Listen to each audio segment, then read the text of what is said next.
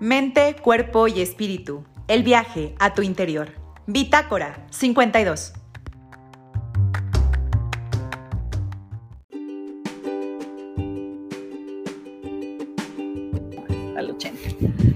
Hola gente de Bitácora 52, ¿cómo están? Bienvenidos una vez más. Pues estamos esta tardecita de viento, como ven. Mi, cabello está un poco ochentero el día de hoy, pero bueno, esa, esa es la actitud nada más, es decir, una actitud súper prendida y de ambiente. Va a estar el viento presente.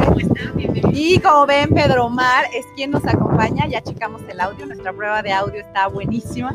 Ya vimos que sí está entrando el audio, eso nos emociona bastante. Y bueno, pues así como entra el audio, entra el viento, y pues como entra el viento, entran las ideas, entran las imágenes y entra la poesía. Ahora sí que pues en una tarde así de bella, lo único que pensamos es en poesía, en ver pasar la tarde. Y para eso tengo a uno de mis grandes amigos, a alguien que he conocido tres veces, como ya les hemos contado en varias entrevistas, y que por cierto acaba de ser su cumpleaños. Acabamos de celebrar su fiesta, su cumpleaños.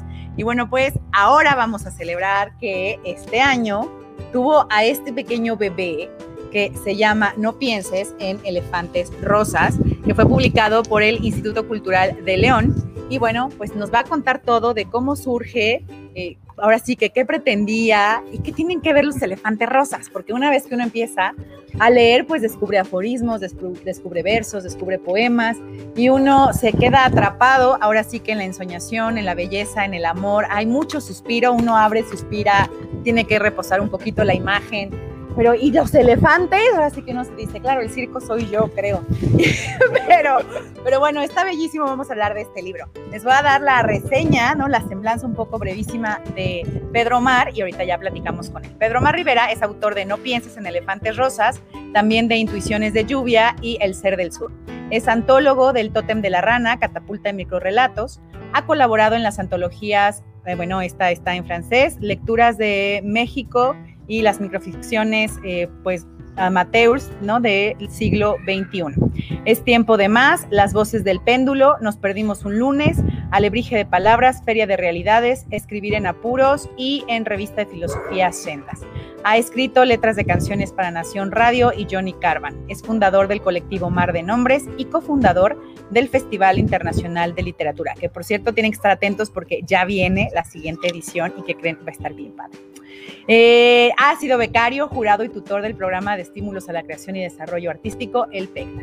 Y bueno, esto y más es Pedro Mar y por eso nos acompaña el día de hoy. Pedro, bienvenido a Bitácora 52. Muchas gracias, Julia, por la invitación. Me da mucho gusto compartir este espacio.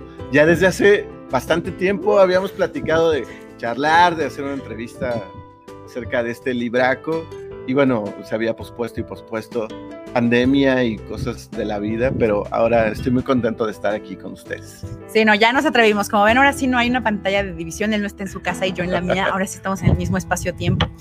Y, bueno, pues vamos a ver cómo nos va.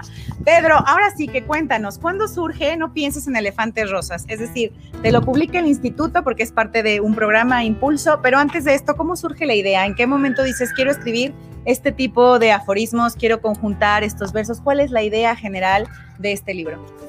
Bien, bueno, los aforismos fueron un proyecto que empecé a armar de manera, digamos, eh, espontánea, no, no lo había planeado. De repente empecé a escribirlos, se me empezaron a ocurrir eh, este, este, asunto de los aforismos que les puse de la neurosis, obviamente por el, el, asunto del que van desarrollándose y los empecé a publicar primero en Facebook. ¿no? ahí iba soltándolos de vez en cuando, así como se me ocurrían. Ahí está, la aforismos de la neurosis. Y eh, bueno, ahí los fui eh, dejando poco a poco. Ya después de un tiempo, este, me di cuenta de que ya eran como varios y empecé a rescatarlos, los dejé en un archivo y ya más bien cuando iba a publicar alguno nuevo, lo, lo pasaba primero al documento y luego ya lo subía Facebook, Entonces, digamos que es un trabajo que se compartió desde, pues casi desde el inicio. Eso fue como la primera parte de los aforismos. Y la otra parte ya de la postales de la memoria, que es la, segunda, parte. La segunda parte del libro, eh, en realidad fueron poemas que tenía sueltos, que en algún momento me di cuenta de que ya eran un montoncito, y dije, bueno, creo que ya podría empezar a hacer algo con esto. Entonces los eh, recopilé y los envié como una propuesta para trabajarla en el seminario para las letras guanajuatenses, eh, el, seminario Efraín Huerta. Entonces me aceptaron el proyecto y ahí estuve acompañado por Ángel Ortuño, que él me ayudó mucho a ver la cuestión de la estructura, ¿no? Porque aunque yo tenía una idea más o menos de cuál era como el hilo conductor, todavía no me, no me acababa de cuadrar como la estructura. Y bueno, eso lo estuve trabajando ahí con él. Posteriormente, eh, ya tenía pues eh, la parte de las postales de la memoria, que eso fue lo que presenté en, en el seminario para las letras guanajuatenses. Y eh, pues ya estaba, ¿y ahora qué hago con esto? ¿no? Ya está terminado. Exacto. O, según mi, mi, punto de vista, ya, ya tenía el libro terminado, pero no sabía qué hacer este, con él. Entonces pues empecé a buscar algunas convocatorias, opciones, y apareció eh, la convocatoria de Impulso, que es una beca de aquí del municipio de León, y entonces lo mandé y afortunadamente pues me aceptaron el proyecto para la publicación. Aquí está, ya ven, miren, ya tenemos aquí comentarios. Recuerden que pueden comentar en cualquier momento, porfa, queremos que esto sea interactivo, así que porfa escriban y aquí ya tenemos un comentario. Rocío Villa Contreras nos dice felicidades a Julia Cuellar por ese invitado de lujo, al maestro Pedro Mar y su bello libro. Pues mil gracias Rocío, gracias por estarnos viendo y así ustedes pueden hacerle preguntas. Pues yo voy a empezar las preguntas y ahora sí que vamos a regresarle lo que el poeta escribe, pero vamos a ver cómo nos va. Aquí escribe dentro de los aforismos. Lo que duele no es la pérdida, es la conciencia de haber perdido. Mi pregunta es, ¿qué perdemos los escritores? ¿Qué pierde un escritor como tú? Y pues sí, ¿qué se, se pierde? ¿Se llega a perder algo siendo escritor? Eh, yo creo que sí, bueno, un poco la cordura a veces, pero sobre todo la vergüenza, eso es como de lo primerito. pero eh, bueno, ya en, cuanto al, al, texto, no recuerdo exactamente el momento en el que lo escribí, la verdad, este, Estabas perdido. Seguramente estaba algo perdido. Pero eh, esta cuestión de la pérdida a mí me parece que siempre tiene que ver más con el hecho de hacernos conscientes de lo que perdimos. Es decir, no siempre eh, es el objeto o, o, la persona, sino un montón de cosas que nos, que nos remitían o que nos referían a partir de ahí, ¿no? Entonces creo que cuando nos damos cuenta de lo que representaba, de lo que estaba detrás, ahí es donde viene eh, este duelo, ¿no? Esta, conciencia creo que es la que duele. No el hecho de la pérdida en sí, sino hacernos conscientes de lo que representaba, que creo que muchas veces es más grande de lo que creemos, ¿no? Muchas veces. Ok, muy bien.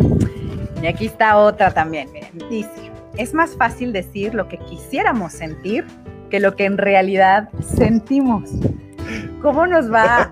O sea, ahí va otra vez. Es más fácil decir lo que quisiéramos sentir. Es decir, este es casi el oficio de un escritor, decir sentimientos y que lo que en realidad sentimos. ¿Cómo es esta relación con lo que se siente, con las emociones, con lo que es real en un oficio de escritura? Y más sobre todo cuando hace sobre todo poesía. Es decir, en la narrativa pues nos podemos inventar mil cosas, igual en la poesía. Pero ¿cuál es tu relación con los sentires, las emociones, este mundo de ficción eh, cuando haces poesía y cuando haces narrativa? Híjole, bueno, yo creo que eh, sí es una, una disposición distinta, ¿no? O sea, yo sí creo que somos escritores todo el tiempo, quienes nos dedicamos a esto. Eh, siempre, bueno, al menos en mi caso, yo siempre estoy pensando o me doy cuenta que estoy pensando como escritor, ¿no? Veo algo y pienso cómo lo describiría, escucho a alguien y pienso cómo aprovecharía esa expresión que usó y, lo recuerdo mucho desde que era adolescente, escuchaba a la gente platicar y siempre me decía, eso que acaba de decir esa persona suena bien padre, o eso suena aterrador, o, suena muy estridente. O sea, siempre estaba pensando el efecto que provocaba las palabras de la, otra persona. Recuerdo mucho cuando mi mamá me regañaba, eh, yo siempre me le quedaba viendo y estaba más concentrado en cómo me decía las cosas que en lo que me estaba diciendo. Entonces, siempre era, era una cosa muy importante para mí, eh, aunque no me daba cuenta, eh, estar poniendo atención al cómo se daban las cosas, ¿no? Entonces, eh, creo que el estar pensando siempre en, como desde esta perspectiva de, de la literatura, no fue algo como intencional, pero sí es diferente a la hora de escribir poesía o narrativa, ¿no? Para mí sí implica una disposición diferente, sobre todo porque en la poesía, como en los aforismos, eh, creo que es necesario ser muy eh, puntual, muy breve, muy... Eh, es que una vez me, dijeron una expresión que me resulta un poco chocante, pero que creo que es muy acertada. Es como ese asunto de la, de la esencia del lenguaje, ¿no? Eh, pero bueno, eh, creo que también es un asunto de diversión en, la poesía, que no me pasa lo mismo con la narrativa. En la poesía me gusta mucho divertirme y experimentar. Creo que precisamente, eh, volviendo a, la pregunta, muchas veces lo que escribo tiene que ver con una suerte de ejercicio, de ver, a ver, eh, quiero hacer esto para ver si puedo. O quiero ver cómo le hago para lograr esto, ¿no? Entonces, creo que también por eso muchas veces es más fácil decir este, ciertas cosas que lo que realmente quisiera decir porque luego ese juego eh, pues resulta bastante complicado muchas veces. Para mí, sobre todo en la poesía, es algo que me requiere mucha atención y mucha constancia, pero que me divierte bastante. Ok, bueno, ahí está. Y una cosa importante, ya lo mencionó, pero bueno, se los, se los repito. Si usted tiene amigos escritores, neta, cuídese de lo que hace, porque todo es material, todo es material. Y aquí voy a leer un aforismo para que vean por qué todo es material. El amor y el alcohol son los mejores potenciadores de lo ridículo. Así que créame, si usted anda en la fiesta con escritores, sea consciente que eso puede acabar en un cuento, en un poema, en un verso, en un aforismo, en una reflexión, en un ensayo. A lo mejor no van a poner su nombre seguramente, pero tomarán elementos, como bien dijo Pedro Mar. Se toman elementos y de ahí uno construye. Entonces, bueno, ahora sí que, como decimos, entre gitanos no nos leemos las manos, que eso decimos, pero luego todos aparecemos en los libros de todos. Así que, muy bien.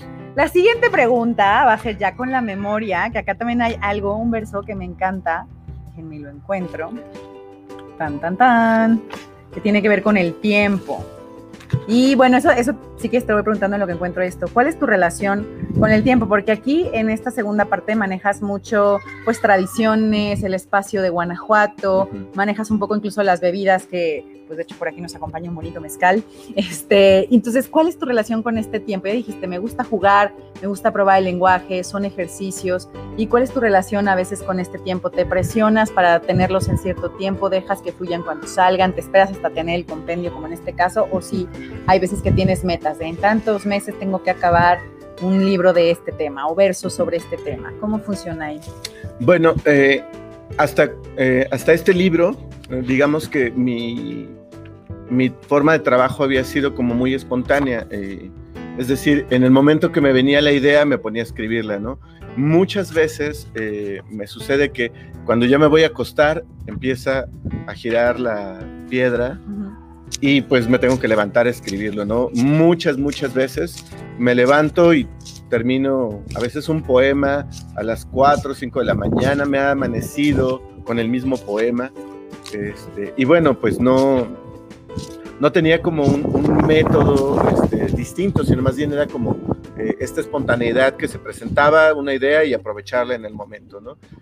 Ya de un tiempo para acá, podría decir como de un año para acá, he tratado de ser como usar otro método que tiene que ver más con la constancia de escribir todos los días, todos los días, todos los días. Eh, no necesariamente con el objetivo de publicar, que eso es una cosa que también me quedó clara. Este, no podía estar escribiendo todos los días pensando en que eso iba a ser publicable, sino como un ejercicio de práctica, ¿no? A lo mejor escribo un poema, a lo mejor una microficción, a lo mejor un fragmento de un cuento. Eh, es algo que trato de hacer, eh, si no un texto completo, al menos sí trato de hacer una cuartilla y cuando no logro una cuartilla, pues sí, al menos estar buscando eh, avanzar, avanzar, avanzar, ¿no? Hay días en los que salen tres, cuatro cuartillas y me siento muy afortunado y hay otros en los que pues apenas un verso... Sí, este, que uno dice... Dos, que digo... ahí va. Ahí va, ahí va. No, bueno, esto está excelente. Como dicen por ahí, que esto seguramente lo han visto en Facebook y demás, que bien dicen, bueno, si todos los días escribes y bueno, si te di al menos una vez a la semana, pues el año tiene 52 semanas, no pueden salir 52 textos malos, o sea, alguno se va a salvar. Y eso solo pensando en semanas, si lo hacemos diario, pues son 365 oportunidades de que algo esté rescatable. Y como dice Omar, pues una parte es escribir y luego otra, pues revisar y luego ir corrigiendo o retrabajar. Aquí está el fragmento que me encanta. Este está ya en la parte donde él trabaja con la memoria y empieza así. ¿Qué queda entonces de nosotros? Un puñado de historias mal contadas, una fotografía desenfocada que daña las pupilas de la memoria, una gruesa lista de preguntas plagiadas. Y aquí mi pregunta tiene que ver con eso, con otra vez la pérdida, la muerte, la sombra, con estas memorias. Ahora sí que, ¿qué son las memorias en tus letras? ¿Es algo que reconstruyes? ¿Es algo que revisitas? ¿Es algo que te inventas que olvidas y justo lo olvidas porque lo escribes. ¿Cuál es tu relación con la memoria? Bueno, eh, a mí me parece sumamente interesante este asunto de la memoria y el recuerdo. Eh, hay una película que me encanta porque creo que lo muestra en una escena de una manera magistral que es Vals con Bashir.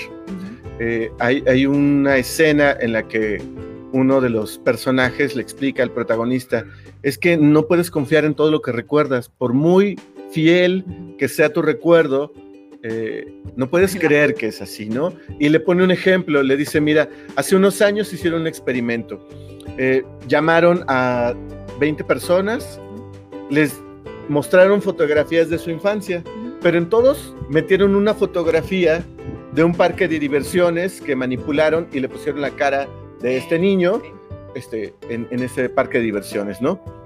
Más de la mitad reconoció haber estado en ese parque de diversiones. es más, varios dieron detalles de haber estado ese día y recordar cosas gratas o específicas de ese día, pero los investigadores sabían que eso era falso, ¿no? Sin embargo, los, eh, así que los voluntarios recordaban eso. Los menos, que eran como cinco, que decían que no recordaban, les vuelven a decir, a ver, revisa otra vez eh, las fotos y trata de hacer memoria. Y en una segunda ronda decían, ah, sí, ya recordé, sí me acuerdo de ese día, ¿no? Entonces, esa parte de la memoria que nosotros nos inventamos, a mí me parece sumamente interesante porque creo que el pasado no es tanto como lo recordamos, ¿no? Eh, está esta frase famosa de García Márquez, ¿no? De que la vida no es lo que viviste, sino lo que recuerdas. Exacto. Pero yo creo que no solo es lo que recuerdas, es lo que quieres recordar. Exacto. Ya tu edición. Ahora sí que tu corte de director, así de, bueno, esta es mi vida, el corte de director, y ya esta es mi versión. Ya seguramente otros tendrán otros datos y otras fotografías, pero esta es mi versión.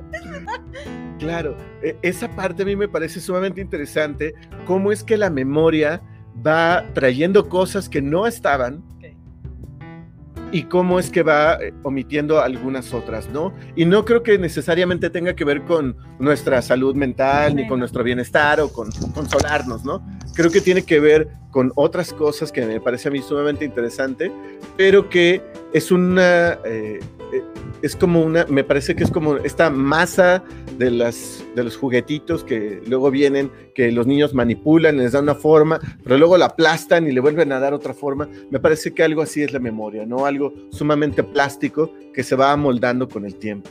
Ok, bueno, aquí va la siguiente. Este es el último fragmento que leo porque ya, lo tienen que ir a comprar.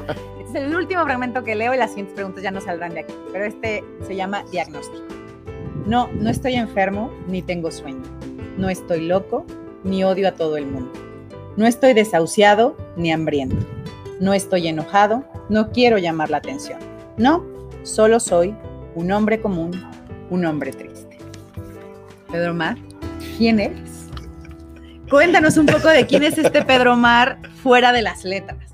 ¿Cómo es tu día? ¿Qué te gusta hacer? Ya nos has dicho un poco ahí referencias de cine, entonces a lo mejor te gusta el cine, pero ¿qué te gusta? ¿Quién eres? ¿Qué me gusta? Eh, me gusta mucho tener tiempo libre, eh, tener tiempo para hacer nada o para estar eh, contemplando. Creo que ese es uno de mis pasatiempos favoritos, estar contemplando. Me puedo pasar horas contemplando y no me aburro, ¿no? De hecho, hace poco platicaba con unos amigos eh, acerca de este asunto del aburrimiento y les decía es que yo hace años que no me siento aburrido, ya no recuerdo qué es estar aburrido, ¿no? Y se me hizo una cosa muy chistosa porque no lo había pensado hasta que lo platicamos. Pero eh, me gusta mucho observar, mucho, mucho, mucho. Eh, creo que es lo que más hago todo el tiempo. Estoy observando eh, el paisaje como el que tenemos aquí. Lástima que no lo pueden ver, está precioso. Vamos al Cerro del Gigante, el cielo despejado, unas nubecillas. Ahorita se los enseñamos. Sí, está padrísimo. Eh, esa, esa nube que está ahí enfrente me recordó así como un cielo de Sorola, muy bonito. Ya, ya se va a poner a escribir, van a ver. Sí. Eh, me gusta mucho contemplar, me gusta mucho eh, cuidarme, eh, pero como darme tiempo para mí, ¿no? A pesar de que no, no tengo mucho tiempo en realidad, porque tengo que hacer un montón de cosas todos los días, voy a dar clases, preparo de comer, atiendo a los gatos a veces, o le digo a Balam que los atienda. estoy, siempre estoy ocupado, pero eh, me he dado cuenta también hace poco tiempo de que cuando no estoy ocupado siempre estoy pensando en lo que me tengo que ocupar, eh, soy una persona que siempre quiere estar haciendo cosas y cuando no estoy haciendo cosas estoy pensando en las cosas que voy a estar después. Eso, eso es más o menos mi día. Ese es su día y ese es como Pedro Omar, por eso les decía, esta es la última. Muy bien, ahora sí. Pedro Mar, ¿dónde pueden conseguir este hermoso libro de No pienses en elefantes rosas? Y porque yo sé que ya se enamoraron, ya les leí algunos fragmentos, ya vieron que hay de todo, hay poesía, hay aforismos, hay estos recuerdos, insisto, va a haber memoria, va a haber lugares que cercanos al Bajío, van a recorrer también un poco pues las certezas de quiénes son ustedes, se van a hacer preguntas sobre quiénes son, eh, van a, al final si están los elefantes rosas, pero bueno, ahí van a ver de qué se trata el no pienses en elefantes rosas, tiene que ver con, pues ya lo verán, descubranlo ustedes, atrévanse a leerlo, ¿dónde lo consiguen? Eh, lo pueden conseguir directamente en el Instituto Cultural de León o me pueden mandar un mensaje eh, por medio de mi página de Facebook. me encuentran así, Omar Rivera Montero Ahí viene de hecho un formulario, lo pueden llenar y ahí hacen la solicitud y se los enviamos hasta su domicilio. Mm, ya ven, llega hasta su casa. ¿Quién le iba a decir usted que iba a llegar un elefante a su casa? Entonces, bueno, ahí está. Yo que ustedes lo conseguía, está bellísimo. Ese es el lugar, es la forma de conseguirlo. Y bueno, aquí está Pedro Omar contándonos un poco. Pedro, cuéntanos, ¿cuáles son los siguientes proyectos en los que estás metido? bueno, siempre estoy metido en un montón de cosas. Pero por ahora eh, tengo un este, proyecto a corto plazo que es el Festival Internacional de Literatura. Así lo pueden encontrar también en Facebook, eh, Festival Internacional de Literatura. Este festival lo organizamos originalmente un amigo Ernesto Castro y otra amiga Margarita Isabel Vázquez. Eh, ella ya no está ahorita con nosotros apoyándonos, pero ahora también contamos con el apoyo de mi queridísima Marja Paulino. Entonces, este festival eh, lo que busca es eh, difundir y promover la eh, creación literaria y la divulgación de la literatura y la cultura del libro. Nos interesa mucho formar y eh, brindar herramientas para nuevos escritores y para nuevas escritoras. Eh, creemos que la cercanía con escritores ya reconocidos, con escritoras que ya tienen una trayectoria importante, siempre es enriquecedora y eso puede ayudar a que pues, nos motivemos a escribir, a publicar. Hay gente que eh, tiene añísimos escribiendo, escritoras de closet les llamamos, que ya tienen ahí poemarios terminados, que tienen libros escritos, pero que no se animan a publicar y no se animan a llamarse tampoco escritoras o escritores, ¿no? Entonces, creo que siempre ese empujoncito es como muy útil y bueno, pues eh, este festival eh, está programado del 27 de octubre al 6 de noviembre.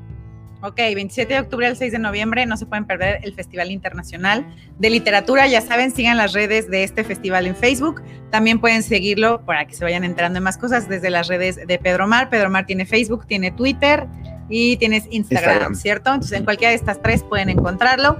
¿El festival tiene nada más Facebook o tiene también alguna otra red? Eh, Instagram, no, me pueden buscar como Hacer Literatura es Resistir, que ese es nuestro eslogan. Ese es nuestro eslogan, Hacer Literatura es Resistir. Así que pues encuéntrenlo también en Instagram y pues por ahí está el festival. Entonces no se lo pierda porque hay muchas actividades, hay eventos y como dice es la idea de ir profesionalizando pues a los escritores y a quien los tiene ahí guardaditos pues que alguien le diga, oye sí, vale, venga vamos a buscar algún lugar de publicación. Pedro, cuéntanos, además de todo eso, esa es como la parte del festival y de gestión cultural, pero estás pensando en escribir cuentos, tu siguiente proyecto es de poesía también, por ahí vendrá algún día una novela. Eh, bueno, eh, poesía casi siempre estoy escribiendo, ¿no? Es algo que hago de manera cotidiana, no, no con como les decía hace ratito, lo hago de manera continua, pero no, no con, eh, con una, no con, perdón, no con un proyecto en mente en específico, casi siempre es como estar escribiendo, escribiendo poesía. Eh, he estado escribiendo cuentos desde hace ya bastante tiempo, pero la verdad es que tampoco me he dado a la tarea de hacer un libro o de reunir todo eso para ver si sale algo. Eh, todavía no me he dado el tiempo, pero sí, también he estado publicando algo de cuento en diferentes antologías, continuamente desde hace ya unos 10 años más o menos. Yo creo que ya debe haber algo suficiente. espero, que, espero que luego me dé tiempo para armarlo. Eh, por ahora estoy trabajando eh, un proyecto de crónica, más bien.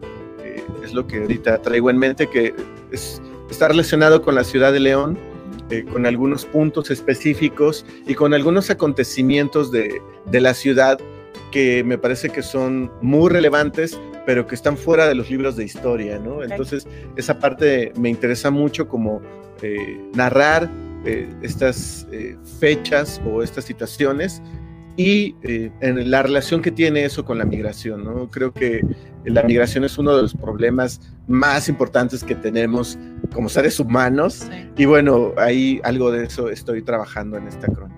No, bueno, ya queremos leer esas crónicas, ¿a poco no se les antojan? A mí sí. Oigan, pues es momento que pongan sus preguntas para que podamos hacérselas a Pedro Mar. Estamos casi llegando al final de la transmisión, pero porfa, pongan ahí las preguntas que tengan para podérselas hacer. Regresamos un poquito a No pienses en elefantes rosas y mi pregunta aquí es un poco de juego, Pedro. Si este fuera una comida, ¿qué comida sería? Para que también se les antoje más. A ver, digo, ya les leímos versos, pero si fuera una comida, ¿qué comida sería? Yo les voy a decir qué comida sería para mí, pero para primero Pedro. Si fuera una comida, creo que serían. Eh, estoy, es que estoy eh, eligiendo el platillo específico. Eh, creo que serían unos chilaquiles rojos. ¡Wow! Muy bien. Yo pensé en mole. Le dije un buen mole con ajonjolí, pero con este saborcito a chocolate, así estarían esos. Eran una de las opciones. y, si fuera una bebida?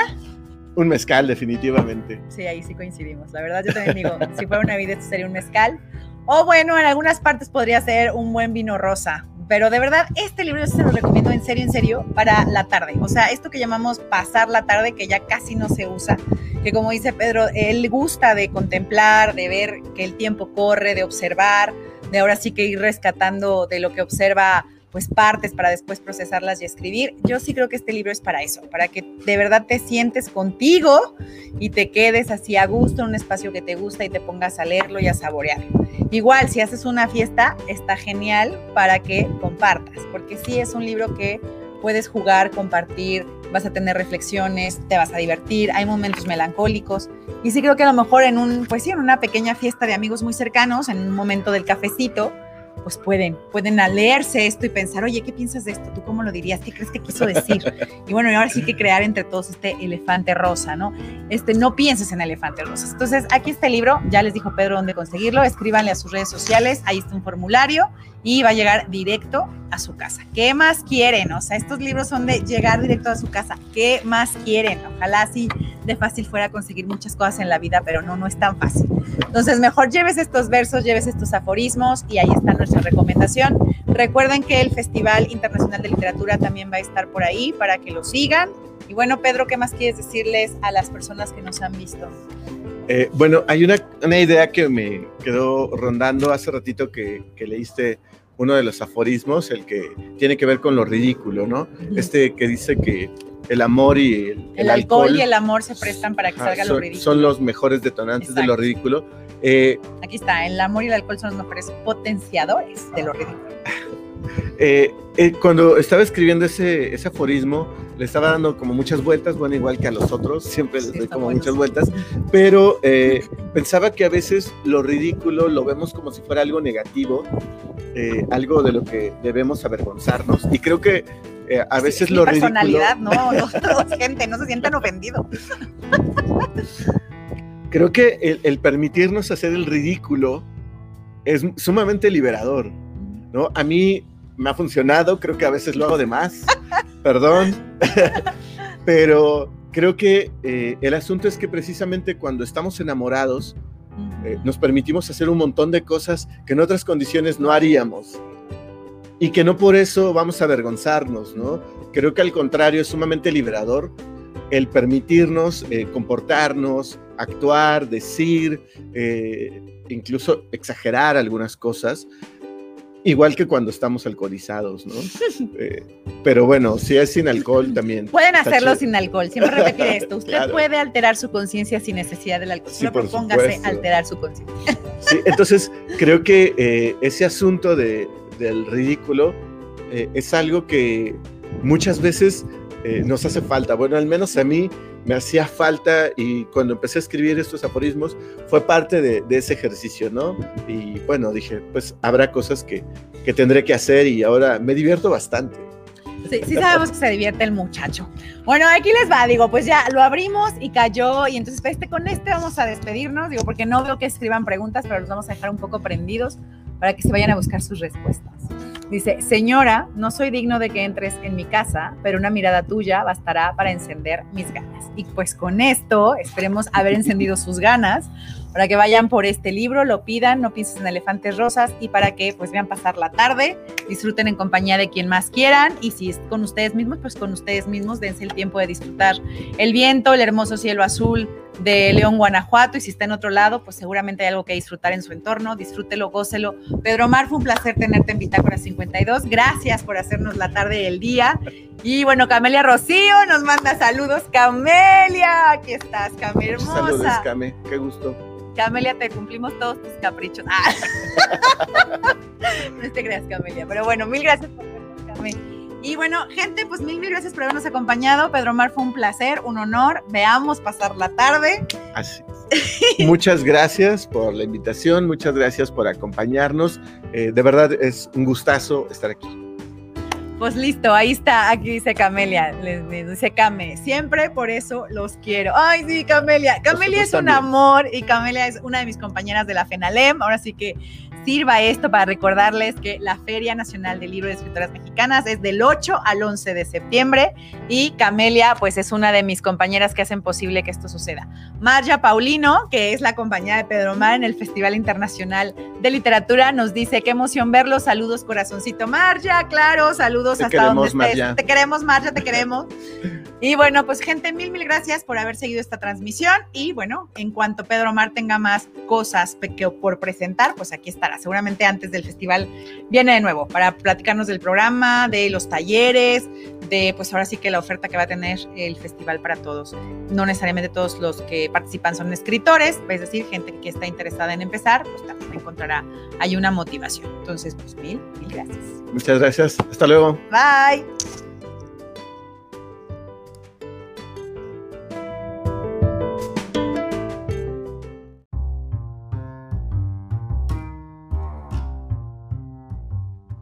Mente, cuerpo y espíritu. El viaje a tu interior. Bitácora 52.